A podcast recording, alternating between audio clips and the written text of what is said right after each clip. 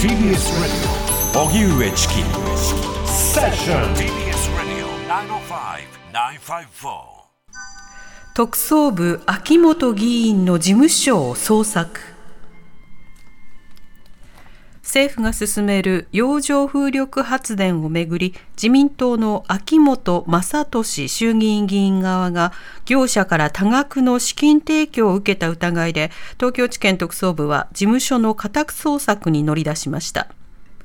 関係者によりますと秋元議員は東京千代田区の風力発電会社日本風力開発側から洋上風力発電をめぐり多額の資金提供を受けた疑いがあるということです。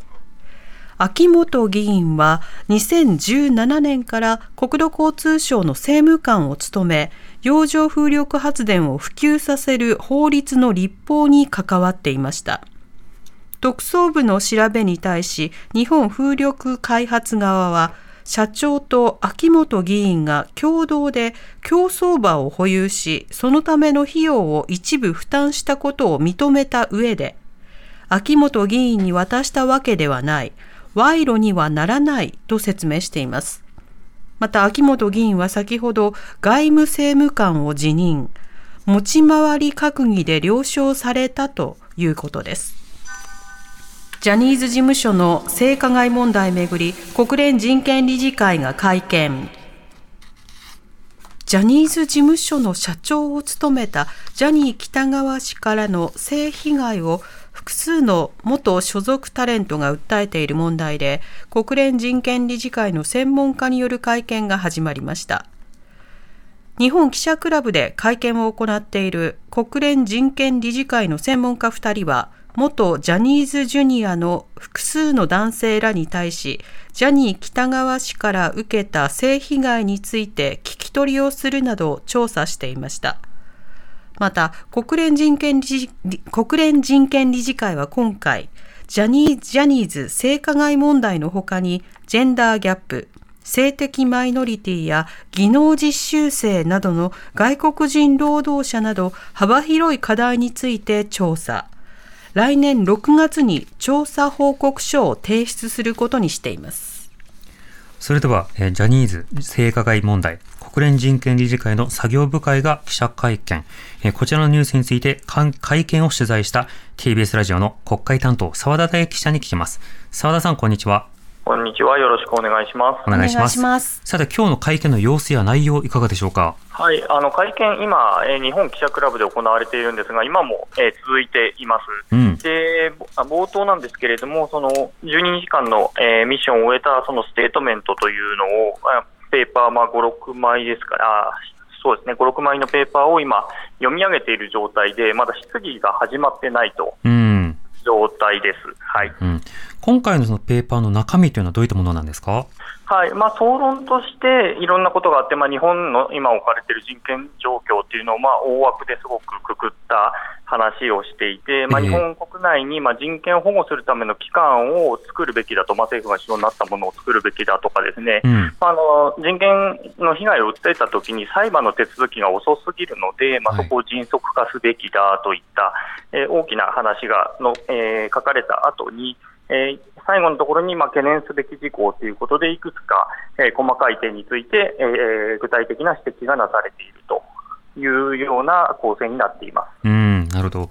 ではまず今回のその、まあ、きっかけの一つ、そのジャニーズ事務所の問題について、まあ、ヒアリングも行ったということですが、はい、こちらについてはどう触れられてるんでしょうか、はい、あのジャニーズ事務所のところはあの個別のところというところで、一番最後に触れられています、メディアとエンターテインメント業界というと、はい、えー、見出しがついた特出しがなされていまして、うん、まあ、この間、まあ、搾取的な労働が、えー、なされていたということと、ハラスメントの明確的な法的定義の欠如が相まって、まあ、性的な暴力やハラスメントを不問にする文化を作り出してきていると。いったところ、うんうん、あとは例えばあの女性ジャーナリストがまあ性的なハラスメントや虐待を受けても放送局とかが一切救済措置を講じないという事例も聞いたとか、うん、アニメ業界では、えー、長時間労働がなされているみたいなエンターテインメントの話がまず書かれた後で、はい、えー、ジャニーズ事務所のタレントが絡むセクハラ、えー、被害者ですねとの面談の中では、まあ、数百人が性的搾取を受けたと。いうことが、まあ、明らかになったというような話ですね。でそれについて、まあえ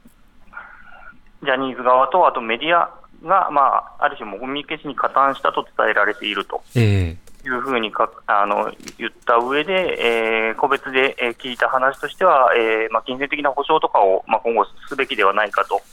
いうような話が書かれているということになります。なるほど。そうした問題の指摘の上で、政府への関わり方への提言というのはどうなんですか？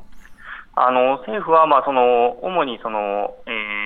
この実行犯に対する、まあ、ちゃんと捜査をしてくださいでと。はい、いうこと、それからまあ謝罪とか金銭的な保証とか、まあ、そういうところを促していくということをすべきであるということですね。で、ジャニーズ事務所側が今、特別チームを作ってるけれども、それに対しては、その透明性について疑念が残ってますよと。はいようなことが書かれています。で、こういったまあそのハラスメントに関しては、このジャニーズだけではなくて、まあ、全ての企業においてまあ対策をしっかりして、その虐待に対処していくことを強く促すというふうにまあ締められているということですね。なるほど。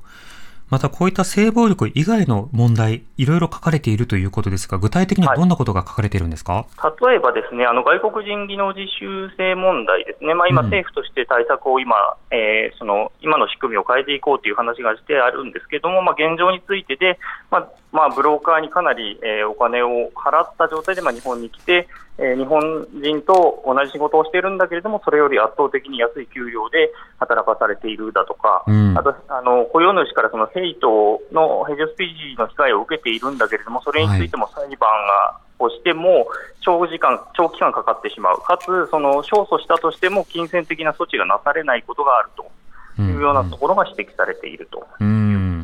なるほど。あとは、まあ、ジェンダーの話でいうと、やはりあの男女の賃金格差とか、あとはあの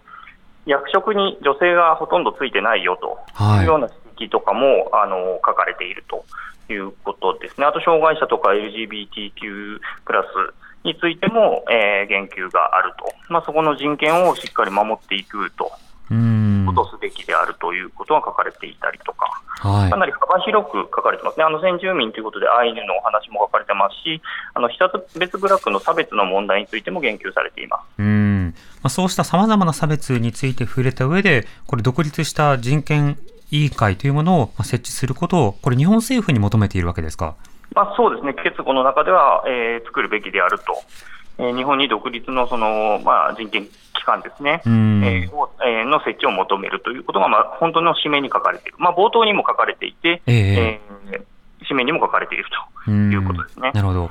また各企業の、まあ、今回だとジャニーズですけれども、はい、まあ、そうした問題の自浄作用というのは、なんか自浄作用というのはなかなかあの信用しがたいところというか、透明性の過去に限度があるので、あの全企業に対して政府がまあ、積極的にあの人権状況についてのチェック、これをまあ監視することを促していますが、この点については、今後の政府の動きというのも、一つ注目されることになりますね。まあ、そうですね、あのそこについても、まああのまあ、子ども家庭庁というのをまあ作ったということもありますし、はい、まあ、政府の中にその人権専門のまあ補佐官というのをまあポストとしてあえて作ったということがありますから、うん、そこも踏まえて、あのしっかりまあ今回、あのまあ、外の側、国連という側からまあ指摘をされたこういう問題がありますよねというところに対して、まあ、どう対処していくんだと。いう答えを、まあ、今回のはまあ一時的なステートメントなので、これがまあ正式な報告書として上がるのはまあ来年ということになりますけれども、うん、まあ、それだからといってそれまで待っていいという話ではないよというのはあの書かれていて、特に先ほど小出しにしたいくつかの件ですね、あの女性の話とか、はい、者の話も、もちろんジャニーズの話については、もう緊急の措置を要するということ、趣旨のことがあのこのステートメントにもすでに書かれているので、うん、まあ、そこについてどう対応していくんだということは問われていくということになると思います。なるほどそして今日は午後5時からジャニーズの性加害問題当事者の会が記者会見をするという予定になっているわけですか？はいそうですね、この同じ会場で、えーと、こちらの今の国連の報告者の、えー、会見が4時半まで行われて、その後5時から、えー、当事者の会の、えー、会見が行われると。うんなるほど。まあ、その点、ジャニーズ問題についての深掘りという格好で、まあ、各メディアについて情報が伝わっていくことに加えて、えー、この問題以外の様々な重要な論点もあるということで、それぞれの掘り下げというのが必要になってくるかなと思います。はいさて、えー、澤田さん、また別のニュースで、洋上風力発電の収賄問題をめぐって、自民党の秋本議員が辞任、これ、そもそもどういったものなんでしょうか？はいあのまあ、先ほどニュースでもありました通り、まあ、その洋上風力発電というのを今、まあ、政府が進めていると、再エネの、えー、比率を上げるために、はい進めているんだけれども、それに関わって、その開発会社から、えーどうも現金が、えー多額の現金がその秋元議員側に、えー提供されていたのではないかと。うん。に見られています。で、ここの秋元議員は、あの、再エネ議連という、えー自民党内の議連がありまして、まあ、はいそこの幹部であると。で、秋元議員自身も、まあ、相当早い段階とか、東日本大震災後の、えー当選の議員なんですけれども、えー例えばその原発をに海外に輸出するっていう法律を通すときに、えー自民党の議員だったんだけれども、えー退席したりとかっていうこともしていて、うんはいまあ割とその再エネの急先鋒の一人ではあったと。